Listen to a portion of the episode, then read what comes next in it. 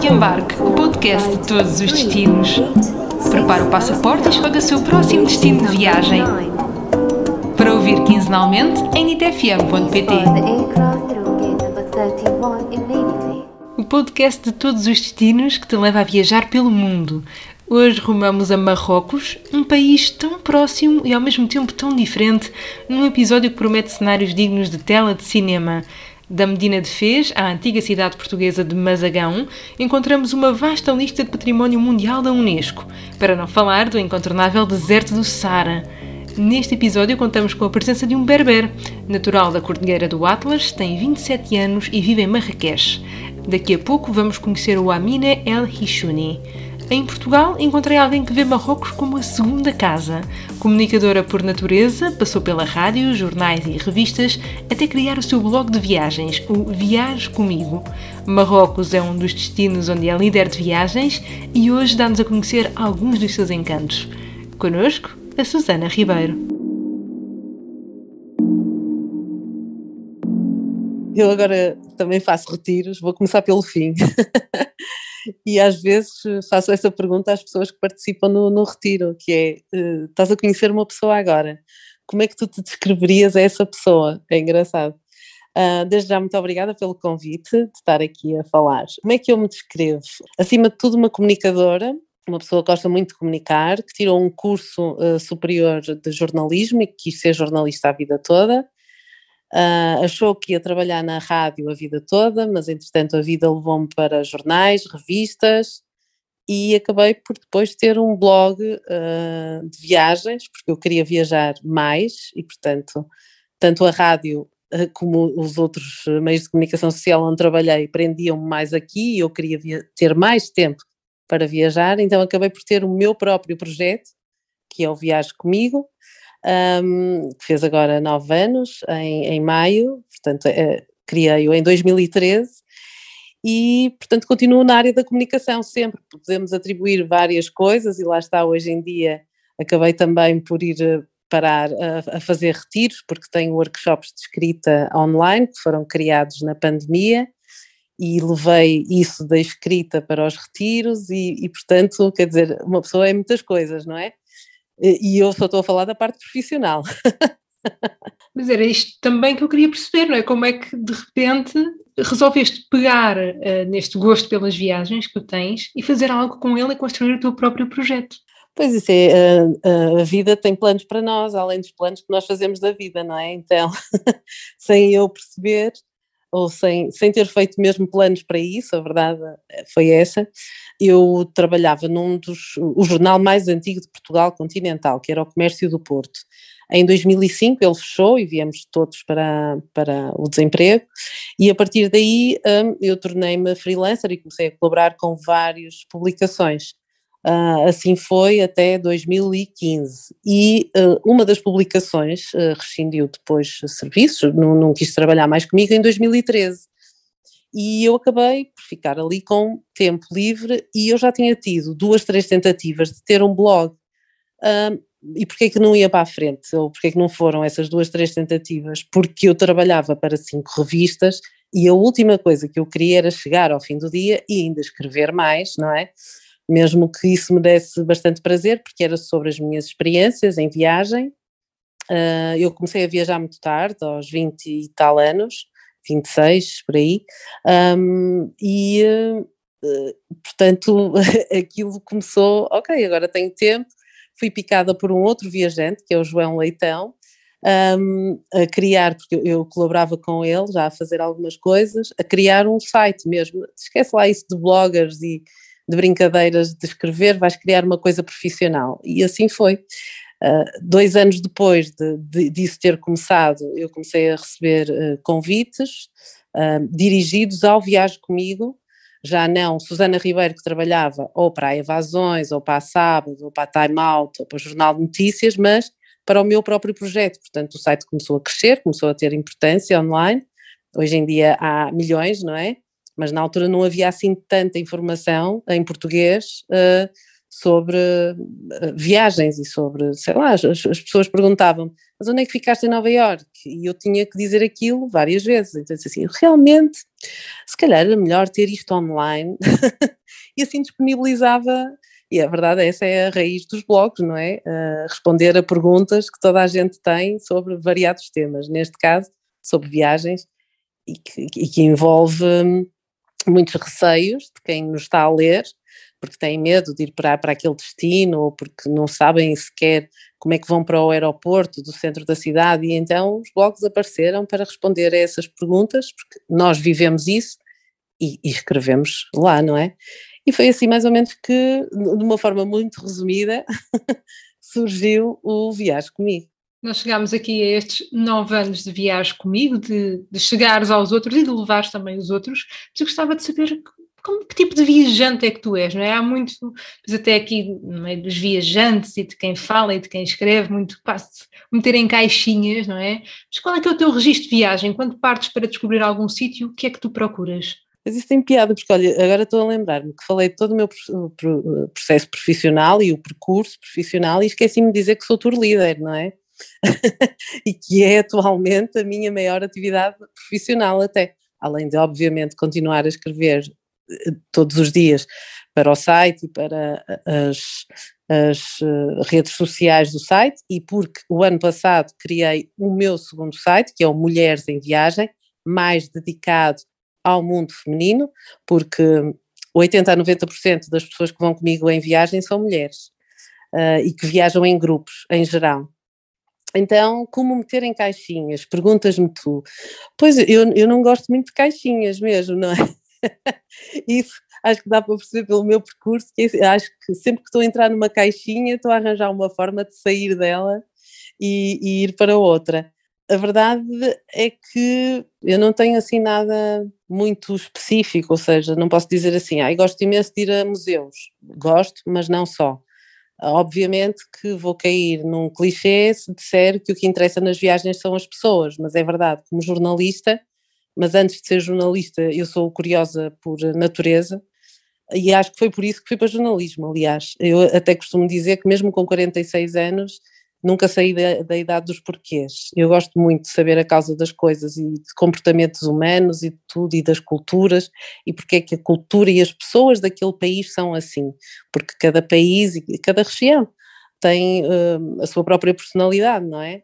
E, portanto, acho que isso é o que nos enriquece mais numa viagem, obviamente. Mas depois gosto de tudo, ou seja, eu gosto de ir conhecer as praias, eu gosto de ir conhecer as discotecas e os bares, gosto muito de conhecer a gastronomia, portanto, lá está, são, são várias coisas que me interessam, não, não consigo dirigir-me somente a uma, mas acho que há sempre uma base que é nós entendermos o país que estamos a visitar. E para o entendermos eu faço sempre uma pesquisa antes, não é? Mas também não gosto de ir muito condicionada, mas faço sempre uma pesquisa antes para perceber, lá está, qual é a história do país, eh, as condicionantes que, que estão a viver agora, as mais recentes, ou historicamente e culturalmente. E é engraçado porque, além de em viagem, é também um pouco isso que procuramos fazer aqui no cartão de embarque, não é? O, procurar perceber o que é efetivamente o país e o país são as suas pessoas, são as suas histórias, são as tradições, são também, obviamente, os locais para se visitar e para viajar e conhecer, mas quer dizer, é tudo muito mais complexo, não é? Tem muitas mais camadas do que aquelas que, que às vezes possam parecer. Mas estamos aqui hoje também para falar sobre Marrocos e eu gostava de perguntar qual é que foi a primeira vez uh, em que foste a Marrocos e porquê?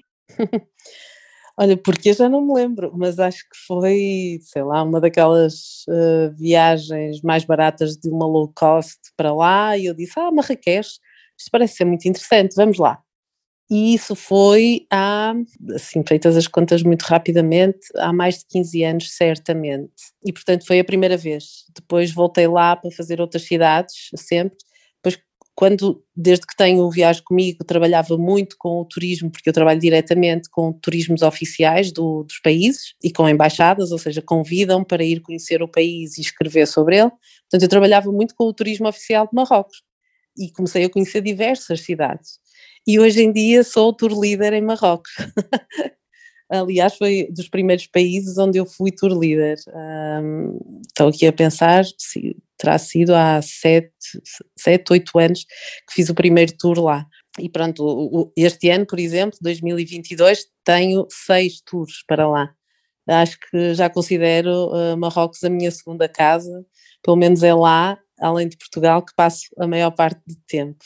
E um, aquilo, eu, eu lembro-me de chegar a Marrakech e de ter aquele impacto logo com a praça, obviamente, não é? De Jamal El mas de entender uma coisa que muitos dos viajantes que vão comigo dizem, que é, meu Deus, é tão próximo e no entanto é tão diferente, tudo é diferente aqui. e acho que é esse impacto que nos faz um bocadinho sair da nossa caixinha, não é? Neste caso é do nosso retângulo de Portugal, e entendermos que a pouco tempo, é uma hora e meia de viagem, não é? Uh, de avião, podemos estar num mundo completamente diferente, numa cultura completamente diferente um, e, a, e, a, experienciar ah, um, aquilo é um bocado frenético. Eu até acho piada porque nos meus tours nós partimos e, e terminamos em Marrakech e vamos para o deserto. E, portanto, quando nós começamos lá e as pessoas até ficam meias, não, é, não quero dizer chocadas, mas apanham aquele banho de Marrakech que é, é super frenético e agitado, e depois quando vamos para o deserto é tudo muito calmo e mesmo a forma de vida das pessoas uh, no Atlas e, e, na ida que fazemos para o deserto dá para perceber que é uma desaceleração muito grande. E quando voltamos a Marrakech, os meus motoristas chamam-lhe Anarquesh. por alguma razão é.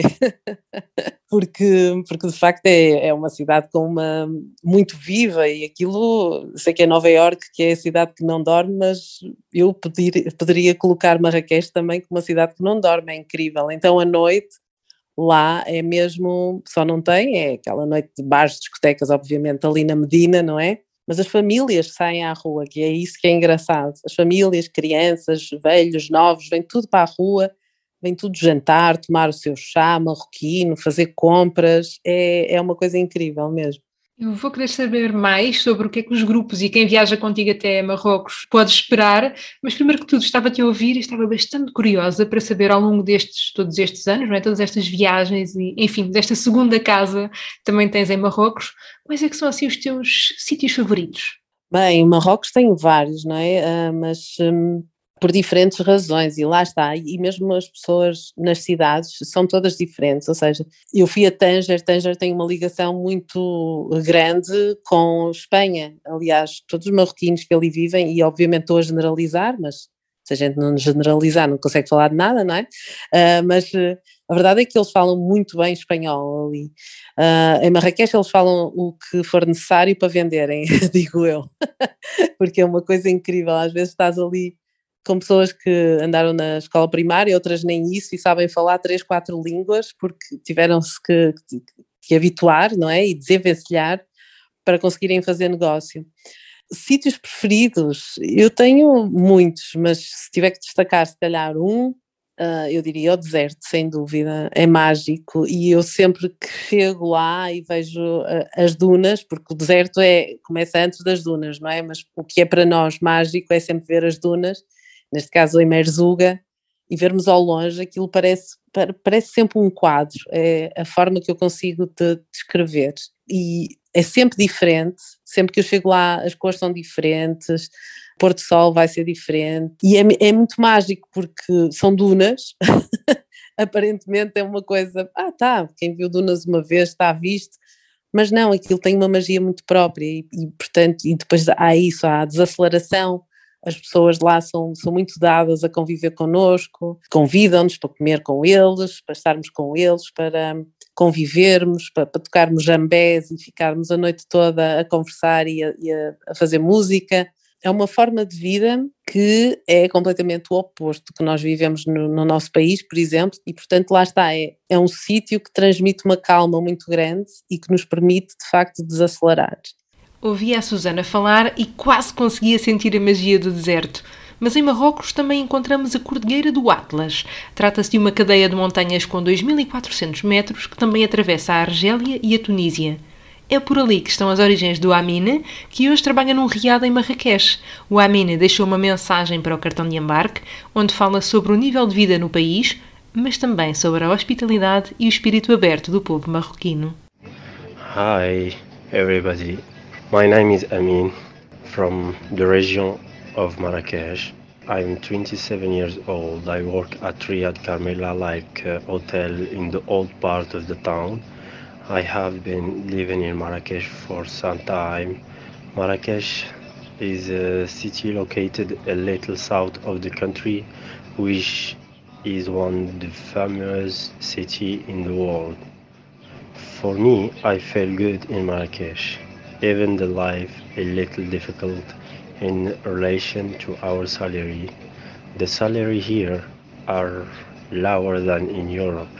The waiter is always nice. That's why people prefer to visit Morocco more than that we also have super beautiful cities, for example Agadir, Essaouira, Chefchaouen, the little blue city, fast with that decoration and crafts.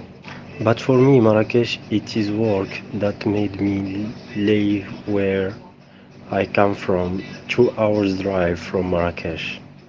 Arabic for me is second language, second language. Our first language, it's the it's Berber, very different of Arabic. It's not the similar language. I want to tell you that we are also people who are open in terms of mentality. I know very well that that it has nothing to do with your life, but I would like to advise you to visit to visit. It's really a wonderful country.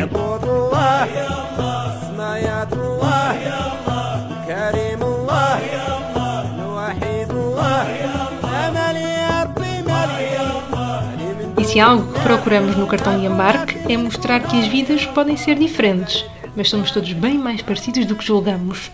Hoje, ao som do grupo Nasce Marrakech. O berber é a primeira língua do Amin, enquanto o árabe é a segunda. E aqui convém recordar que berber é o conjunto de populações do Maghreb, região no noroeste africano. Ora, o Amin lançou-nos o convite para visitar Marrocos e deixou várias dicas que vão além de Marrakech. Chef Chaouen, a cidade azul, fez a segunda maior cidade do país, Essaouira, com extensos areais e um centro histórico que vale a pena visitar, e Agadir, também na costa banhada pelo Atlântico. Mas agora voltamos à Susana, que nos falou como a sua visão sobre o país foi mudando ao longo dos anos. Ah, sem dúvida, assim como Marrocos evoluiu, uh, eu não quero dizer que, que, que não era evoluído, mas Marrocos foi um dos países da África que mais eh, cresceu nos últimos 20 anos. As pessoas às vezes chegam a, Marrakech e veem que a cidade tem muito pó, tem lixo e assim, mas, é, mas é limpo agora. Antes era muito pior e, portanto, não havia esse sentido cívico de cidadania e hoje em dia há. E eles têm um contacto muito grande com a Europa, não é? E, e, portanto, há coisas que, obviamente, eles não são obrigados, nós estamos na União Europeia, a fazer, como, por exemplo, a abolição de sacos plásticos não quer dizer que exista já em todo o país, mas eles, eu acho que eles fizeram isso antes de nós, não tenho a certeza absoluta, mas, ou seja, eles vão tendo uma consciência também ambiental, cívica, de direitos de mulheres cada vez maior, por exemplo, que é uma coisa que, que nos toca a, a mim e a ti, porque mulher, e a mim, porque me debruço muito sobre esses assuntos de, de, de igualdade, e, e, há movimentos feministas e tudo, e portanto é, é um, obviamente é um país que é uma monarquia, tem um rei, é parlamentar, mas que tem evoluído imenso, uh, e por exemplo eles têm uh, em Ouarzazate, que é uma das cidades por onde nós passamos e que também cresceu muito, é uma cidade muito jovem e onde muita gente tem vindo a fixar lá para constituir família e para muitas empresas também têm crescido lá. Eles têm lá o maior, eh, como é que, como é que eles chamam? O maior complexo de painéis solares do mundo. Um, e, portanto, é um país que, que, tem vindo a crescer imenso. E eu noto, eu lembro-me quando fui lá há 15 anos, havia, havia portanto, diferenças óbvias, e lembro-me depois, à medida que fiquei uns anos sem ir lá, e lembro-me de uma altura em que fui lá no verão, e tal como nós, eles têm muito a ida dos imigrantes que estão em Espanha e França, por exemplo, e também vão lá em agosto. E eu achei, sinceramente, tive mesmo aquele sentimento de estar em Portugal, apesar de as vestes serem diferentes, a língua ser diferente, a cultura ser diferente, mas o sentimento era igual. As pessoas a chegarem com os seus carros atolados de coisas, a visitarem as famílias. E, portanto, eu tenho tido o prazer de vivenciar assim alturas muito específicas. Agora, por exemplo, estive lá no, no, no Ramadão e vivi o fim do Ramadão, portanto, estive a fazer um tour durante o Ramadão e depois vivi o fim do Ramadão, que vem a festa a seguir, e isso nunca tinha vivido e foi muito interessante perceber que eles eh, depois regressam todos uh, às famílias durante um dia e meio e, e fecha muita coisa. Uh, o, o, comércio ainda mantém algumas coisas abertas, depois acabei por escrever um texto sobre isso porque nunca tinha vivido aquilo. E de facto lá está, Marrakech fica irreconhecível, não há pessoas na rua durante o dia, só à noite, e é a maior a paragem depois do fim do Ramadão do que quando eles estão a fazer o jejum. É muito interessante. E, portanto, isso tem-me aproximado bastante da cultura, tanto que eu já não a acho estranho. Portanto, eu já acho tudo muito normal. acho que é assim que nós nos sentimos quando lá está, estamos na nossa segunda casa ou assim. Portanto, é, é assim que eu vejo, respondendo à tua pergunta, é um país que está hum, a evoluir eh, e a crescer imenso, tanto em direitos humanos como no crescimento da classe média, por exemplo, um, apesar de, de tudo o que tem que possa ser diferente uh, de nós, não é? De ter uma monarquia, de ter uma, uma religião diferente, que a religião neste caso interfere em várias coisas, não é? Nós somos um Estado laico, eles não, mas lá está, a minha visão já é um bocadinho de filha, filha de lá, enteada, vá. E eu acho que é uma visão, pelo menos para o próprio, muito aconchegante também. Diferente, mas uma experiência muito aconchegante. Mas tu própria disseste há pouco que a gastronomia é importante para ti. O que é que nós podemos encontrar a nível de cozinha em Marrocos? Olha, esse também é um desafio que eu tenho, não é? Porque hum, quando se está lá muito e, e eu não fico lá em sítios onde não posso cozinhar, por exemplo, às vezes tenho saudades da comida de Portugal. Eu acho que a nossa comida é a melhor. Dito isto, uh, em Marrocos, obviamente, não podem deixar de comer as tagines, sejam elas quais forem, e depois uh, muitas vezes vão de certeza dizer: Ah, tagine, já comi ontem de frango, vou comer hoje outra vez. Nunca são iguais, são sempre diferentes, porque eu acho que as coisas não, não, não são cozinhadas assim como nós uh, vamos comprar o frango e estão ali 20 frangos a serem cozinhados à mesma temperatura e no mesmo sítio, na mesma grelha ou uma coisa assim ali é tudo feito, não é? Dentro da tagine, cozinhado lentamente, é tudo ainda muito caseiro. Pelo menos é o que eu sinto em todo, todos os lados que vou. E Marrakech, por exemplo, está com um crescimento de restaurantes novos, que é uma coisa incrível, que eu não consigo, eu quando estou lá, tento acompanhar e visitar restaurantes novos e não consigo acompanhar o surgimento de restaurantes, principalmente agora desde setembro, outubro do ano passado, não é? Porque eles tiveram muito tempo fechados com a pandemia mas é incrível a quantidade de restaurantes que aquela cidade tem. Um, mas uma das coisas que eu mais gosto, por exemplo, são as kefta, que são umas bolas tipo almôndegas, com molho de tomate e depois põem um ovo como se fosse ovo escalfado por cima. Adoro isso. Obviamente que depois também o pequeno almoço é uma coisa que marca, porque há sempre sumo de laranja natural, e os crepes uh, marroquinos também e o pão também são muito típicos. Uh, o que é que eu gosto mais? Eles fazem muitas espetadas de frango e de, de, carne de vaca e obviamente depois os cozinhados com cabra, em que eles eh, fazem, fazem muito também e há um que é cozinhado num pote também de, de cerâmica, que não é tagine, é mesmo um pote assim mais elevado, parece quase uma jarra, e que é muito, muito bom. A carne é cozinhada durante várias horas e é aquela carne que nós, na gastronomia, podemos dizer que dá para cortar com a colher. É deliciosa e muitas vezes acompanha. Borrego, lembrei-me agora. Borrego. E costumam acompanhar também com ameixas, um, ameixa seca, que fica ótimo. Aliás, uma das coisas que eu trago sempre, e já não é para mim, já me pedem para trazer, são as especiarias e eu venho carregada com as. Uh, algumas nós temos cá, mas sinceramente eu acho que são melhores as que eu trago lá. Uh, e há uma outra que eles chamam a Royal, que basicamente é uma mistura de. São 30 e muitas uh, especiarias que eles misturam e depois põem aquilo em quase tudo. É difícil para quem não gosta de cominhos, porque cominhos vai estar em quase toda a comida marroquina. Mas de resto é assim, é muito bom. Como se já não bastasse tudo o resto, ainda me conquistas com esta descrição gastronómica, faz uma viagem só por si, portanto, sim, estou completamente in. Tal como eu, acredito que todos aqueles que viajam contigo, especialmente neste caso até Marrocos, e era isso que gostava de perguntar, em que é que consiste a viagem, o que é que podemos esperar desta ida contigo até Marrocos? Ora bem, eu sou tour líder de Marrocos, mas também sou de outros países. Por exemplo, este ano fiz Islândia e Tailândia. Uh, e para o ano provavelmente mudamos. Eu faço parte de uma agência que é a Levan. A nossa viagem, eu costumo dizer que é, tem pontos cinematográficos, porque eh, Marrocos também é muito usada para gravações de filmes e séries de televisão, e portanto nós paramos em vários sítios onde muitas coisas que já vimos na televisão vamos identificar além de ter também uma visita a estúdios de cinema, é verdade. Existem os estúdios de cinema em Ouarzazate, onde já foram feitas dezenas, provavelmente centenas de películas. E é um pouco cinematográfica, mesmo que a gente não tenha visto aquilo no ecrã, toda a viagem é, é, deslumbrante. E isto, obviamente, dito por mim, estou a repetir o que as pessoas também me vão dizendo que viajam comigo às vezes viajar e fazer o Atlas, as montanhas do Atlas, agora tem menos curvas, as estradas foram todas arranjadas, mas não, pode não ser muito fácil, há pessoas que enjoam, etc. Mas se não for feito, ou seja, há voos para a gente ir para o Arzazat, de Marrakech para o Arzazat, quem não quiser fazer a estrada não faz, mas no nosso tour faz parte.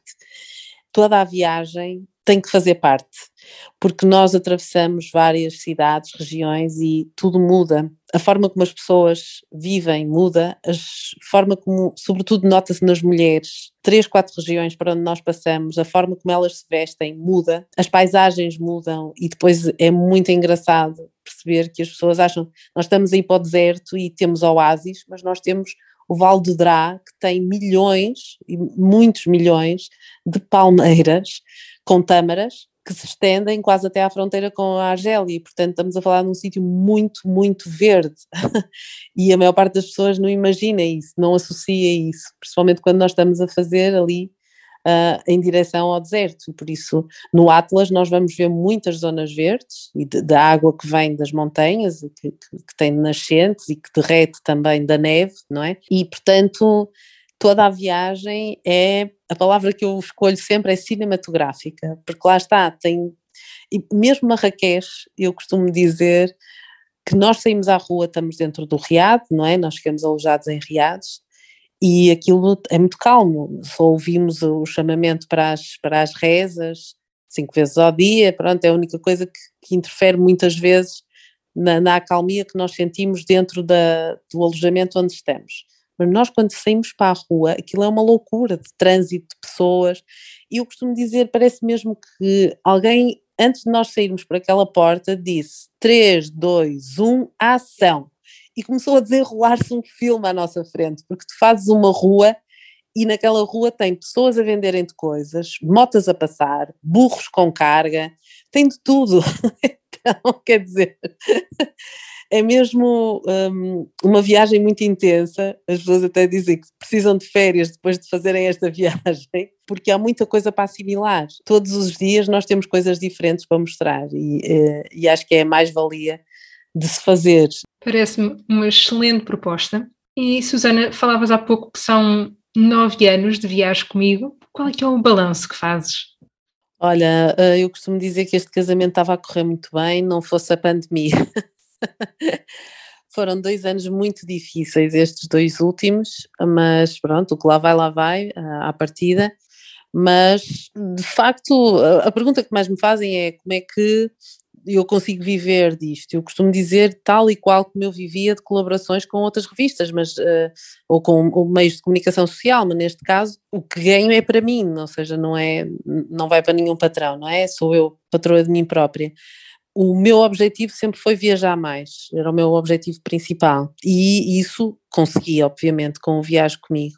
Tenho muito trabalho, trabalho muitas mais horas do que se estivesse numa redação, o dobro, muito provavelmente, o dobro de chatices, de, de, ter que marcar, mas também provavelmente o dobro de, de, de felicidade de fazer o que gosto. Um, também já percebi com a idade que tenho que não consigo viver de outra forma. Eu tenho, eu tenho mesmo que gostar muito do que faço para sair daqui uma coisa de jeito. Há sempre novos países para visitar. Vou agora para o meu 49 país, por isso ainda me falta muito para conhecer, para escrever, para vivenciar, mas uh, obviamente que hum, ainda existem muitos projetos que estão aqui na minha cabeça que eu quero fazer ligados não só ao Viagem Comigo, mas também ao Mulheres em Viagem e que muitas vezes eu não tenho é tempo para começar a fazer coisas novas, mas, mas pronto, tudo a seu tempo e eu acredito que o Viagem Comigo ainda tem muitas coisas novas para mostrar nos próximos anos. Não temos dúvidas de que queremos continuar a viajar com a Susana, até porque foi inspirador poder conversar sobre um país tão vivo como o Marrocos. E para os mais atentos e também mais curiosos que queriam saber qual foi o 49 país que a Susana visitou, fiquem a saber que foi o Senegal. Quem sabe se não falaremos sobre ele em breve aqui no Cartão de Embarque. Obrigada, Susana e Amina. Quanto a nós, até ao próximo destino.